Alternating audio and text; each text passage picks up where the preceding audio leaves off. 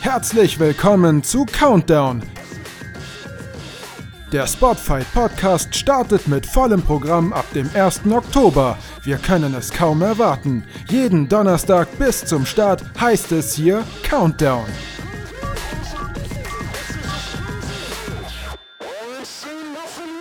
Herzlich willkommen, schön, dass ihr eingeschaltet habt. Vorab eine kurze Info. Diese Woche gibt es bei Countdown ein Special für euch. Der Podcast, den ihr gleich hört, ist eigentlich nämlich Teil eines exklusiven Patreon-Formates, der Wrestling Topic Talks. Wenn ihr den Spotfight Podcast unterstützen wollt, könnt ihr das auf Patreon tun. Da gibt es zusätzliche Podcasts, unter anderem eben dieses Format, jede Woche freitags der Wochenend-Podcast, die Wrestling Topic Talks und da geht es immer um ein spezielles Thema. In dieser Episode habe ich mit Alex Wright gesprochen. Er ist ehemaliger Wrestler, lange bei WCW gewesen. Unser Thema war das High Flying 2019. Alex hat sich dazu geäußert, ob er das zu riskant findet, wie er dazu auch als Wrestling-Trainer steht. Und ich würde sagen, ich wünsche euch einfach viel Spaß dabei. Immer mehr Aktionen im Wrestling kommen von oben. Alles Gute kommt von oben, das ist die Frage. Suicide Dives, Springboard Moves und Flips, High Flying ist heute unser Thema in diesem Podcast. Gibt es 2019 zu viele riskante Manöver, High-Risk-Manöver? Mein Gesprächspartner heute ist ehemaliger WCW Cruiserweight Champion und kennt sich diesbezüglich ordentlich aus, würde ich sagen. Alex Wright ist sein Name. Er ist einer der erfolgreichsten deutschen Wrestler der Geschichte. Als 18-Jähriger ging er zur WCW und hat in Amerika Karriere gemacht. Er war Cruiserweight Champion und ist ebenfalls durch die Lüfte geflogen. Ich freue mich, ihn heute in diesem Podcast begrüßen zu dürfen. Alex, herzlich willkommen. Ja, vielen Dank. Wieder mal ein schönes Gespräch hoffentlich heute. Ich denke doch, die letzten Wochen haben wir schon miteinander gequatscht. Checkt das auf jeden Fall aus. Da ging es um Wrestling-Stile, um Alex Geschichte. Heute soll äh, ja, es um High-Flying-Wrestling gehen. Um vielleicht das mal kurz einzuordnen. Du warst Cruiserweight Champion. Damals sah das Cruiserweight Wrestling ja generell etwas anders aus als heute. Äh, kann man sagen, dass das Highflying sich da schon durchaus auch krass verändert hat? Ja, also zu meiner Zeit waren halt Cruiserweights wie Jericho, Rey Mysterio, Eddie Guerrero, Di Malenko, Vampiro, Billy Kidman. Äh, also das war so äh, die Cruiserweight Division bei uns, noch Mexikaner, ne? Und äh, wir haben sehr viel technisches äh, Wrestling gemacht, schnelles Wrestling, ähm, einige auch sehr viel Highflying, andere wie ich, äh, teilweise Highflying, ja. Das, war so damals in der Zeit. Heutzutage, wenn man äh, äh, Cruiserweights anschaut, dann ist halt echt, echt viel Highflying. Und es ist natürlich wahnsinnig toll anzuschauen als Zuschauer, wohin sich der Sport entwickelt hat und was alles machbar ist. Also das sind ja echt viele sehr kreativ von den Cruiserweights, was man alles tun kann. Ja. Nachteil davon ist halt, der Fan bekommt es so beigebracht. Ja, das ist Cruiserweights. Und was kommt danach? Es gibt irgendwann mal eine Grenze und da geht nichts mehr. Ja? Und ich glaube, man ist jetzt schon an dieser Grenze angekommen, äh, wo teilweise echt schon riskante Sachen gezeigt werden, um einfach noch ein, ja, noch einen draufzusetzen oder noch einen Pop zu bekommen von den Fans. Und äh, ich, ich verstehe das ja selber. Ich meine, ich war äh, Cruiserweight Champion, ich war World Tag Team Champion, ich war World Television Champion und ich verstehe als aktiver Wrestler, wenn wir natürlich immer noch eins draufsetzen, aber irgendwann ist einfach Ende der fahrenden Stange. Und ähm, ich glaube, an dem Punkt sind wir halt jetzt dran. Ja, und was das der Nachteil für den Fan dann irgendwann sein wird, ist, dass sogar die ganz krassen Sachen, die gezeigt werden, einen nicht mehr befriedigen als Fan, weil man es halt schon so oft jetzt gesehen hat und weil es fast schon zur Normalität gehört. Ja, und das ist dann schade. Ich, ich meine, ich weiß noch vor meiner Zeit, also auch noch fast vor der Zeit von meinem Vater, der ja auch aktiver, sehr erfolgreicher Wrestler war, ähm, war zum Beispiel ein Vertical Suplex schon was echt krasses.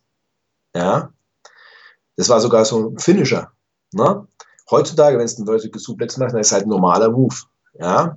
Äh, früher, wenn es einen Moonsault gemacht hast, war das schon oh, spektakulär. Ja, und jetzt, wenn du einen 450 machst und was weiß ich, äh, zweifachen Moonsault und landest, ja, ist das alles fast normal, weil alles schon gesehen wurde. Vor allem auch mit den sozialen Medien ist es ja ganz anders als früher. Weil jetzt, wenn jemand mit dem Handy sowas aufnimmt, so ein Move, der stellt es auf YouTube und dann schauen sich gleich mal ein paar Millionen Leute an. Und schon sind ein paar Millionen Leute schon wieder gesättigt worden oder geschult worden auf einen bestimmten Move. Ja, und wenn das immer öfters passiert, dann bist du halt irgendwann wirklich bei einem Level, wo du sagst, ja, wo geht man da hin? Also du, du, du kannst eigentlich nichts mehr zeigen, was noch nicht gezeigt worden ist. Und von daher, für die Fans, die wirklich regelmäßig Wrestling verfolgen, ist es dann halt irgendwann schade. Ne? Ja. Weil es kommt halt nicht nichts mehr Neues nach. Für jemanden, der vielleicht zum ersten Mal Wrestling anschaut oder nicht so oft anschaut, mag das immer noch dieser Woof-Effekt sein, ja. Aber jemand, der wirklich leidenschaftlicher Wrestling-Fan ist, der wird dann halt ein bisschen abgestumpft dann, weil er hat sich daran gewöhnt. Ja? Und eigentlich müsste man dann eher wieder ein bisschen zurückrudern, die Aktiven, oder auch das Management sagen auch zu, es wird jetzt die nächsten zwei Jahre zurückgerudert und dann würde es wieder mehr bedeuten, wenn man wirklich so einen krassen Move raushauen würde. Ja, das, das hat aber auch was mit Ringpsychologie eigentlich zu tun. Ne? In, in, in einer bestimmten Form. Ne? Also äh, es hat Vorteile natürlich für den Fan, der es einmalig anschaut und sagt, ja, geil, hammermäßig. Und auch vielleicht für die Fanbindung im ersten Moment ist das ein sehr wichtiger Punkt, weil die Leute sagen, boah, geiles Produkt, schaue ich mir an. Aber wenn sie es halt dann in den nächsten Wochen fünfmal oder zehnmal nochmal sehen, an, ne, dann sagen sie ja, anscheinend ist es ja gar nichts Besonderes. Das ist ja für die Wrestler anscheinend nicht schwer. Und das ist aber das Schade daran, dass man als Fan dazu neigt, weil ich bin ja immer noch selber Fan vom Wrestling, ja, dann neigt man dazu, dass man das gar nicht mehr anerkennt, was da tatsächlich in dem Ring passiert und dass das eigentlich alles normale Menschen sind, ja, und die machen da solche krassen Sachen und da denkt man, weil das so einfach ausschaut, ja, es ist einfach. Ja, aber ist halt nicht so. Es ist echt, echt schweinegefährlich und es ist oft schweine, schweine ja, und die Verletzungsgefahr ist ultra hoch. Ja, ich meine, beim, beim stinknormalen Moonsault, wenn du auf äh, Top Round Moonsault, wenn du drauf hupst und Pech hast und da Schweiß drauf und du wegrutscht, dann hupfst nach hinten und brichst deinen Nacken. Ja, und äh, ich glaube, da denkt man als Fan fast dann schon gar nicht mehr nach, was da für Risiken mit dabei sind und was auch oft für, wie zum Beispiel beim Canadian Destroyer, ja, was da für äh, äh, Power oder Impact auf, auf bestimmte Bereiche des Körpers äh, kommen, ja, Nacken und so. Also das ist halt dann ein bisschen schade, ne? Also es ist ein interessanter Wandel, finde ich gerade. Ähm, einmal natürlich diese, dieser krasse professionelle Trainingsaspekt, den WWE hat, äh, dass sie mit ihrem Performance Center die Leute einfach äh, zu absoluten Profis äh, austrainieren.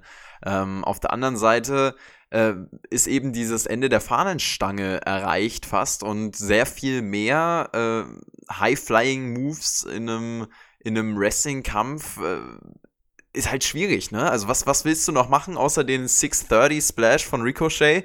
Willst du einen äh, 800 Grad oder noch mehr? Äh, ne? Irgendwann wird's halt zu gefährlich. Irgendwann ist die, äh, die, das, das Risiko zu hoch, um das dann auch guten Gewissens noch so äh, zeigen zu können.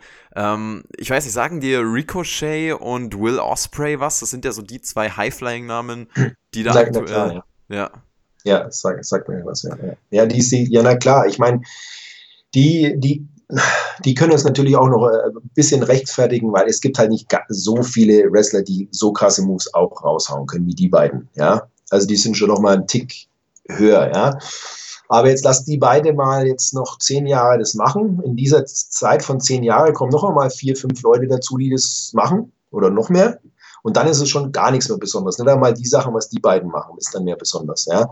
Und dann hast du halt ein Problem, weil was, ja, es wird langweilig dann für einen Fan, weil es kommt ja nichts Neues. Das ist das Problem dabei.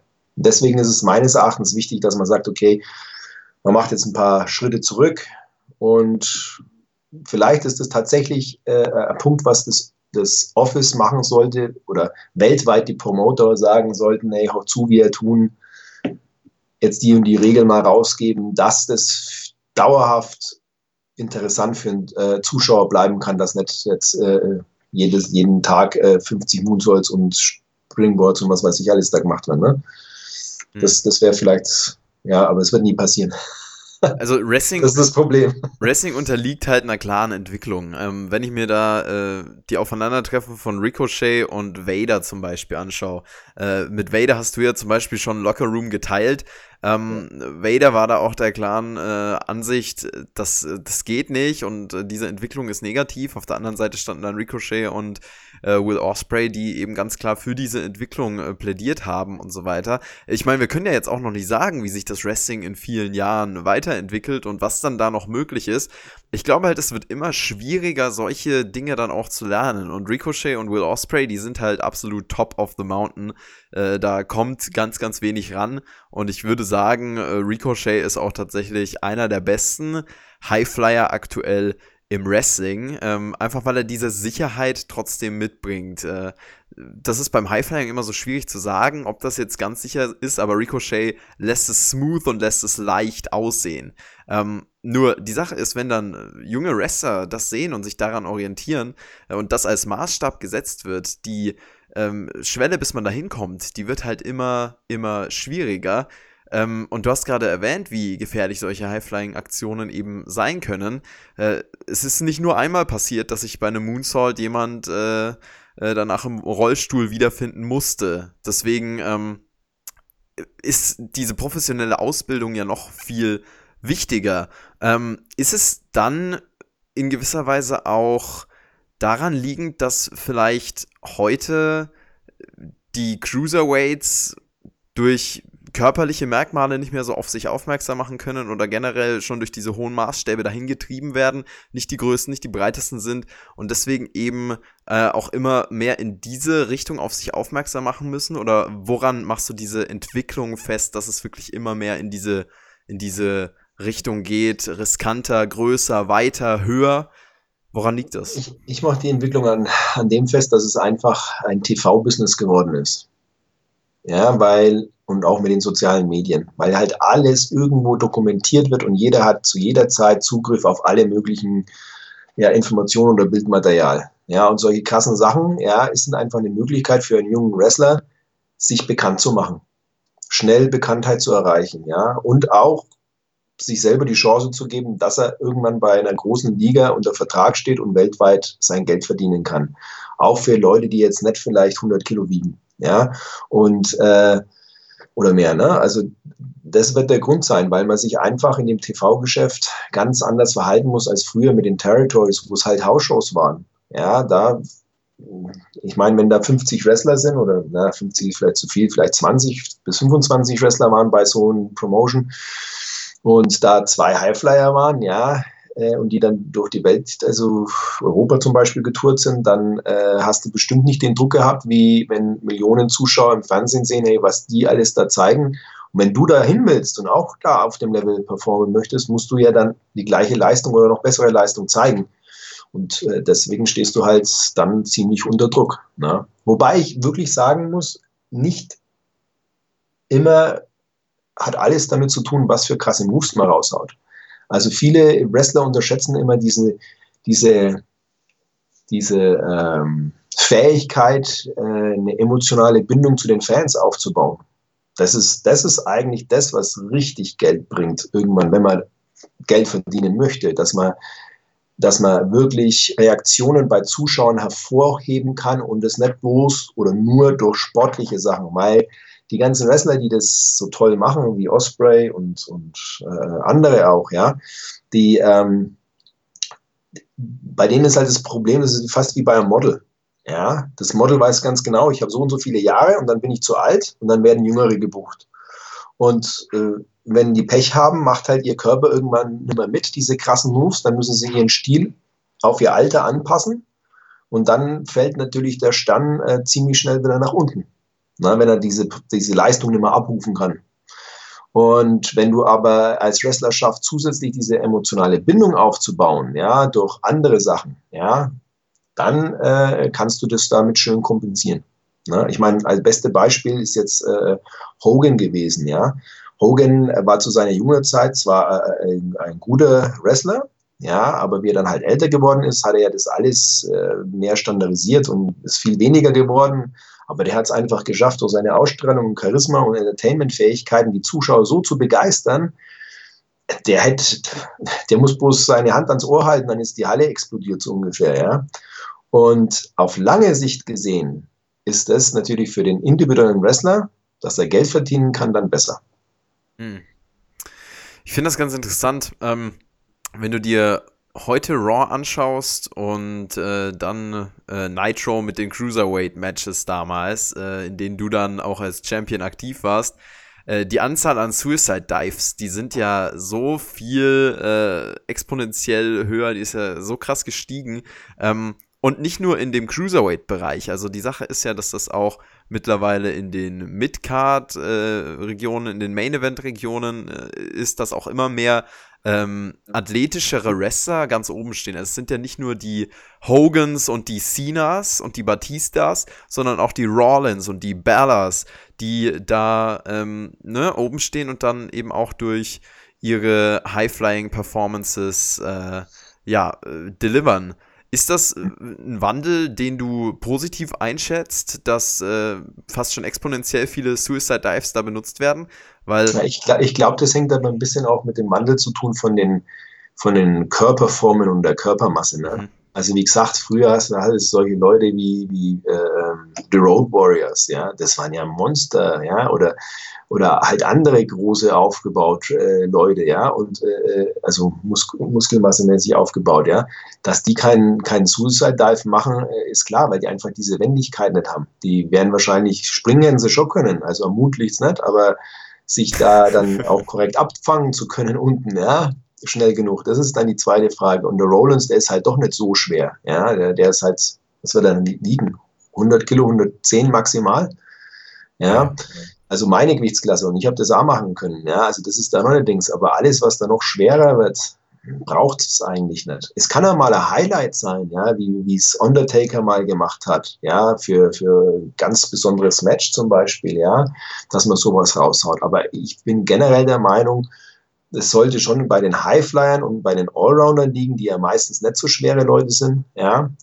Und dann, bei uns war das so, dass man in einem Match vielleicht ein, zwei solche Highlights gesetzt hat, dass es was bedeutet, ja, dass die Leute wirklich sagen, krass, ja, und nicht fünf oder zehn solcher Sachen in einem Kampf. Ja, mhm. das ist zwar natürlich für den Fernen, äh, wie ich vorhin sage, äh, ist natürlich schön anzuschauen, aber wenn das halt dann immer passiert, dann ist es halt nichts mehr Besonderes und das ist halt dann schade. Ne? Also von daher, das ist, hat was mit Ringpsychologie zu tun und das hat, ähm, wie gesagt, früher waren halt die Leute einfach generell alle schwerer. War einfach so.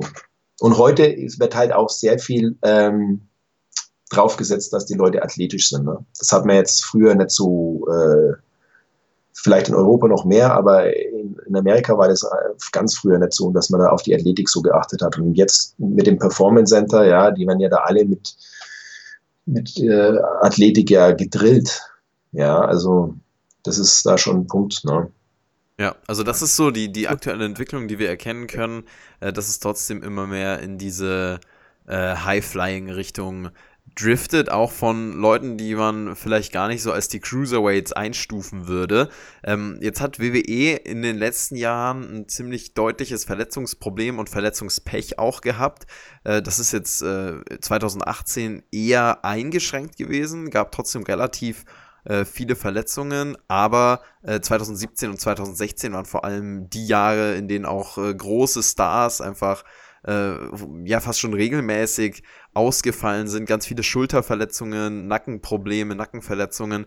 Äh, denkst du, das hängt auch mit diesem körperlichen Wandel zusammen, dass einfach äh, die, die Körperstruktur nicht mehr so ausgeprägt ist, wie sie es damals mal war? Es klingt immer so wie früher war alles besser, aber ist ja schon, äh, denke ich, auch da im Zusammenhang zu erkennen, oder?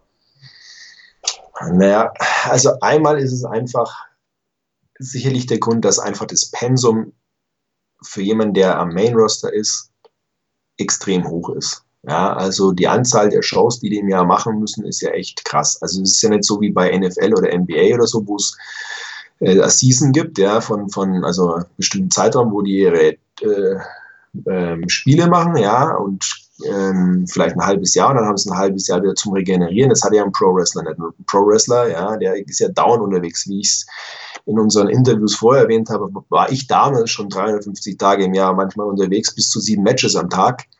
Das hat natürlich Auswirkungen auf deinen Körper, ja. Und dann neigt man natürlich dazu, als Wrestler Sachen nicht auszukurieren, Verletzungen oder einfach wegzudrücken, ja, ähm, weil man einfach seine Position auf der Show nicht verlieren möchte, weil ja wenn man weg ist vom Fenster, dann rückt natürlich jemand anders in diese Position nach. Und äh, so entstehen dann natürlich die Verletzungen, weil einfach die Wrestler zu wenig Zeit haben, sich zu regenerieren. Na? Und dann ist natürlich auch die Wellness-Policy äh, viel mehr in, in Kraft als früher, ja, wo ähm, ja doch manche Leute früher Verletzungen äh, äh mit bestimmten Mitteln äh, kompensiert haben, ja, um weiter zu performen zu können. Ähm, soll jetzt nicht heißen, dass ich äh, das befürworte, aber es ist eine Erklärung dafür. Ja, und ähm, ja, das sind wahrscheinlich die Hauptgesichtspunkte, einfach die mangelnde Zeit, um sich zu regenerieren und der, dieser Tourstress allgemein, weil ja nur, nicht nur das im Ring fordert ja ein, sondern auch das permanente Reisen, die permanenten Jetlags, ja, die Zeitunterschiede zwischen den verschiedenen Ländern. Also ich weiß noch früher, ich bin von Atlanta nach, nach äh, Huntington Beach oder Los Angeles geflogen. Ja, von da aus bin ich dann nach Japan geflogen. Von Japan dann bin ich nach Denver geflogen. Von Denver dann nach Florida. Ja, überall waren andere äh, Klimabedingungen, die Zeitumstellungen. Ja, also du bist dann richtig durch den Wind. Ja, also ein Wrestler benutzt halt das Flugzeug so, wie wir das Auto in der Früh. Ja, so benutzt, benutzt ein Wrestler das Flugzeug auf der ganzen Welt. Ja, und das ist halt echt stressig ja, für, für den Körper und auch fürs Mentale. Und Verletzungen entstehen ja auch oft mangelnder Konzentration zum Beispiel. Ja, also wenn die jetzt vielleicht überarbeitet sind, ja, und sich nicht konzentrieren können, ähm, dann kann da auch schnell was passieren. Also es hat, hat, sicherlich viele Faktoren. Und der andere Punkt natürlich, was wir vorhin die ganze Zeit angesprochen haben, ist einfach die Erwartungshaltung der Athletik, weil ja die Fans bestimmen eigentlich das Produkt. Und wenn momentan viel Highflying gezeigt wird, wollen natürlich die Leute, die normalerweise kein Highflying machen, wahrscheinlich auch zeigen, dass sie es können oder dass sie dass sie die, die, wie man so schön sagt, die Eier dazu haben, ja. Und dann kann da natürlich schnell mal was daneben gehen, ne? Ja. Ähm, ist bei dir in deiner, in deiner Laufbahn da mal äh, das ein oder andere Manöver daneben gegangen, wo man dann auch äh, erkennen kann, wie äh, gefährlich sowas ist und wie viel Konzentration das benötigt? Weil generell ist der Wrestling ein Sport, bei dem du 100% fokussiert sein musst. Es ist immer die Gefahr, dass du entweder deinen Gegner verletzt, dass du dich selbst verletzt. Die Konzentration und der Fokus, das ist ja A und O. Ähm, und vor allem, genau. vor allem, wenn du dann da oben auf einem Top Rope stehst und das sowieso nur drei Zentimeter, vielleicht fünf sind, ähm, und du da balancierst, das ist ja äh, eine, eine riesen, eine, fast, ja, quasi ein Drahtseilakt. ja, äh, ähm, ja, hast du da irgendwie äh, irgendeine Anekdote, wo beinahe was schiefgegangen wäre? Ja, ich habe einige.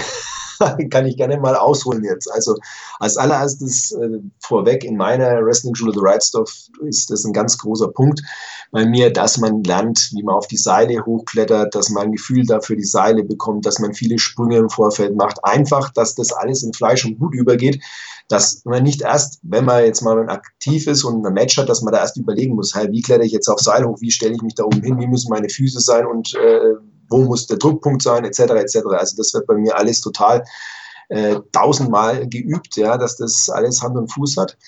Und ähm, so hat es mir auch mein Vater immer beigebracht. Und äh, nichtsdestotrotz hat es bei mir auch Situationen gegeben, die halt nicht so laufen, wie sie laufen hätten sollen. Also ein Punkt war gleich einer meiner ersten Kämpfe gegen Fit Finley in Hannover für die CWA. Ähm, ich, da gab es so ein Ding, da schmeiße ich meinen Gegner in die Ecke, renne auf ihn zu und renne auf seiner Brust hoch und mache einen Rückwärtsflip, ja, einen Rückwärtshalter und gebe ihm dann einen Suplex oder irgend sowas. Und ich renne, ich schmeiße dann halt rein, renne auf ihn zu, renne oben auf seiner Brust und weil er so geschwitzt hat, gerade in dem Moment, wie ich mich zum Rückwärtssalto abdrücken möchte, rutscht mein eines Bein weg und dadurch habe ich zu wenig Schub gehabt, habe die Drehung in der Luft nicht geschafft und bin halt dann voll äh, rückwärts auf den Nacken gefallen. Ja ja, da war, seitdem steht mein äh, Halswirbel schief. Ja, seit dem Zeitpunkt, da war ich 16 Jahre alt. Äh, und bis ich meinen Hals wieder bewegen habe können, richtig ohne Schmerzen, hat es ein halbes Jahr gedauert. Ne? Also da hatte ich noch Glück. Ja. Ähm, dann ein anderer Punkt. New Japan, äh, Super Jacob gegen äh, Chris Benoit. Äh, ich und Benoit, jeder, der Benoit kennt, weiß ja, dass das ein ultra intensiver Wrestler war. Und ähm, ja, war ein harter Kampf. Äh, er schmeißt mich mit einem Suplex übers oberste Seil nach außen. Ja, und äh, ich wollte eigentlich auf die Beine landen, habe aber die Drehung nicht geschafft und bin halt aus ungefähr, ja, was wird das sein, drei Meter, drei Meter fünfzig Höhe direkt auf den Beton geknallt mit dem Rücken. Ja, und dann habe ich natürlich äh, mit Ultraschmerzen äh, noch 20 Minuten weiter den Kampf gemacht. Ja. Hatte ich auch Schweineglück. Äh, anderes Mal, ich, die, diejenigen, die mich kennen, die wissen ja, dass ich immer so einen Rückwärtsflip von der Ecke vom Top Rope gemacht habe. Einmal als bei meinem Entrance oder einmal auch in meinen Kämpfen. Und da hatte ich mir neue Knieschoner gekauft und äh, mich schmeißt mein Gegner in die Ecke. Ich wollte aufs oberste Seil springen und halt diesen Rückwärtssalto machen. Aber da ich diese blöden Knieschoner vorher nicht ausprobiert hatte, waren die zu eng. Dadurch habe ich nicht meine Knie hochgebracht zum Hochspringen auf die Ecke und bin einfach auf meinen Hintern gelandet. Ja. Was natürlich jetzt äh, verletzungsmäßig nicht schlimm war, aber dafür äh, war natürlich das Ego dermaßen angekratzt, wenn es vor x tausend äh, Leute äh, passiert. Ja? Und ja, es gibt noch einige andere Sachen, wo, ähm, wo ich schon gehabt habe, auch schwere Verletzungen aufgrund dessen. Ne? Also das passiert immer wieder. Aber für die Anzahl der Matches, wo ich in meiner Laufbahn gehabt habe, im Vergleich zu den, im Verhältnis zu den äh, Verletzungen äh, bin ich echt gut auf, weggekommen. Ne? Also ich würde sagen, Wrestling ist trotz alledem ein sicherer Sport als Fußball oder irgend solche Sachen. Ja, das ist wie beim Fliegen. Viele Leute sagen, hey, ja, wenn ein Flieger abstürzt, dann ist alles kaputt so ungefähr. Ja, das stimmt, aber Gott sei Dank ist es trotzdem einer der sichersten äh, Transportmittel. Äh, ne? Mhm. Und so ist es beim Wrestling auch. Wenn was passiert, dann kann schon echt was Krasses passieren. Aber die meiste Zeit passiert eigentlich so nichts. Ne? Wenn man jetzt das vergleicht mit der Anzahl von Matches. Du gibst deine Erfahrung und deine, deine vielen äh, Kenntnisse weiter in der Right Pro Wrestling, Right Stuff Pro Wrestling School, sorry, äh, an deine äh, Schüler. Du meintest mal das zu mir, dass es in Deutschland nur wenige wirklich sehr gute Highflyer gibt. Wieso ist das so? Du hast ja auch äh, einige Highflyer bei dir in der Liga, bei dir in der Schule und äh, bildest die aus. Ja, also ähm, ja, also Highfly, Fabian Eichner, der ehemalige Schüler von mir, der jetzt auch bei der WWE unterschrieben hat, einen Vertrag, äh, der ist ein echt krasser Highflyer, der kann auch ultra viel mehr, ja, aber wie gesagt, also bei der NEW hat er noch viel mehr gezeigt, bei der WWE jetzt momentan nicht so. Hat er zwar immer noch hammermäßige Matches, aber er hat halt seinen Stil da dementsprechend anpassen müssen, aber vom Potenzial her könnte er ganz krasse Sachen machen, auch wie Ricochet. Ähm, dann TKO natürlich, krasser Highflyer. Tommy Boer ist bei mir krasser Highflyer. Also äh, es gibt schon Highflyer, ja, aber es ist halt so, dass das Highflying jetzt den Ursprung eigentlich in Mexiko hat, wenn man es genau nimmt. Dann noch Amerika. Äh, in den letzten Jahren dann hat England und Deutschland ist, würde ich da sagen, Schlusslicht. Es gibt schon einige richtig gute Highflyer in Deutschland, würde ich sagen. Aber ähm, es liegt ja auch immer an dem Wrestler selber, ob er die und die Moves machen möchte. Und wie es so im Leben ist, jeder Mensch ist unterschiedlich risikobereit. Und die einen, die halt risikobereiter sind, die können halt krassere Sachen zeigen, die anderen zeigen es halt nicht, obwohl sie vielleicht das Talent oder das Potenzial haben. Ne? Habe ich auch einige bei mir. Also die wollen das halt nicht oder trauen sich das nicht. Ja? Und dann ist es halt so, nachdem die High-Flying-Szene in Deutschland nicht so ausgeprägt ist, haben natürlich diejenigen, die Highflyer sind, nicht diesen Druck, noch mehr zu zeigen, ja, um auf, mich, auf sich aufmerksam zu machen, weil es ja anscheinend reicht, so schon Aufmerksamkeit zu bekommen, weil es eben nicht so viele Highflyer eh sind. Ja, außer, außer einer von denen hat wirklich das Ziel, mal bei der WWE zu landen oder international zu agieren. Die müssen sich natürlich schon fordern. Ne? Aber ob sie das halt machen, ist immer die zweite Frage. Hm. Was braucht ein guter Highflyer in deinen Augen? Natürlich erst einmal die richtige Körpergröße, ne? das richtige Körpergewicht und dann vor allem Körperkontrolle und Körpergefühl. Ja, dann muss er die Fähigkeit haben, seine Angst auszuschalten, weil es ja oft Highflying mit High Risk in Verbindung steht.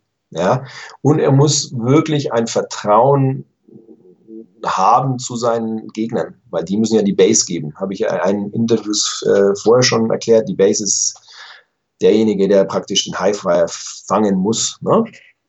So, und äh, das sind so die Hauptmerkmale. Ne? Gleichgewichtssinn ist auch ganz wichtig.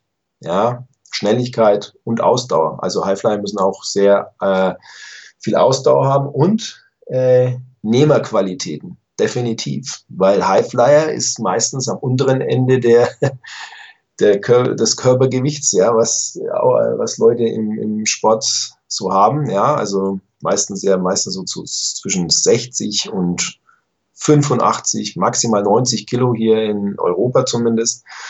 Und wenn du dann natürlich gegen Leute ringst, die 120 bis 180 Kilo haben und dann kriegst du Power Moves ab und danach musst du noch deine High-Flying Moves äh, abliefern, dann musst du schon das gut wegstecken können, diese Krafteinwirkung auf deinen Körper. Ne? Hm.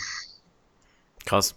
Ja, und es ist, äh, um vielleicht jetzt auch nochmal hier das Fazit zu äh, schaffen, eine wirklich äh, riskante Angelegenheit und äh, man kann dann nur den Hut ziehen vor den vielen äh, Wrestlern, die das äh, ne, regelmäßig tun, da ihr Leben, muss man ja sagen, für unsere Unterhaltung aufs Spiel setzen. Äh, großen Respekt davor und großen Respekt auch äh, vor dir, Alex, was du da aufziehst in Deutschland mit der NEW, mit der Wrestling-Schule. Großartige Sache. Danke, dass du dir Zeit genommen hast hier für die Podcasts. Ihr könnt auch gerne in den letzten Wochen äh, die Podcasts nachhören, beziehungsweise die der äh, letzten Ausgaben nochmal reinhören. Alex, was hast du noch loszuwerden? Ich habe ja gerade die NEW angesprochen, ich habe die äh, Wrestling-Schule von dir angesprochen. Äh, der obligatorische Plug muss natürlich sein. Also erstmal möchte ich natürlich mich bei dir, bei, äh, bei dir bedanken, ne, dass ich dein Gast sein durfte. Hat, hat mir echt Spaß gemacht. Äh, hast ja gemerkt, glaube ich, wenn man mich mal zum Reden bringt, dann gibt es gar keinen Halt mehr. Äh, so in Erinnerung schwelgen ist für mich auch immer recht schön. Also wie gesagt, hat mir echt Spaß gemacht. Ich hoffe, dass euch da draußen, euch zuhören, ein äh, paar äh, Sachen auch gefallen haben, ein paar Informationen weitergeholfen haben. Falls jemand wirklich Wrestling-Training mal machen möchte, sich für den Wrestling-Sport interessiert, dann schaut doch mal auf meine Internetseite www.prowrestlingschool.de und äh, ja, da findet ihr alle nötigen Infos zum Wrestling-Training. Ähm, ja, und wenn ihr einfach nur ein Wrestling-Fan seid, ein leidenschaftlicher, der mal deutsches, geiles Wrestling sehen möchte, äh, die deutsche Indie-Szene unterstützen möchte, dann schaut doch einmal zu einem der Wrestling-Events von New European Championship Wrestling. Die Internetseite ist www.neb-wrestling.de und äh, wir sind aber auch auf Facebook vertreten. New European Championship Wrestling einfach eingeben bei der Suche oder auch The Right Stuff Pro Wrestling School oder auch mein Name Alex Wright. Würde mich freuen, wenn der ein oder andere mal beim Training vorbeischauen würde oder auch als Fan, als Zuschauer vor Ort wäre. Vielen Dank. Dann bedanken wir uns bei dir und sagen Dankeschön, liebe Zuhörer, für euer Interesse, fürs Einschalten und wir hören uns dann nächste Woche wieder zu einem weiteren Wrestling Topic Talk. Bis dahin, ciao, ciao.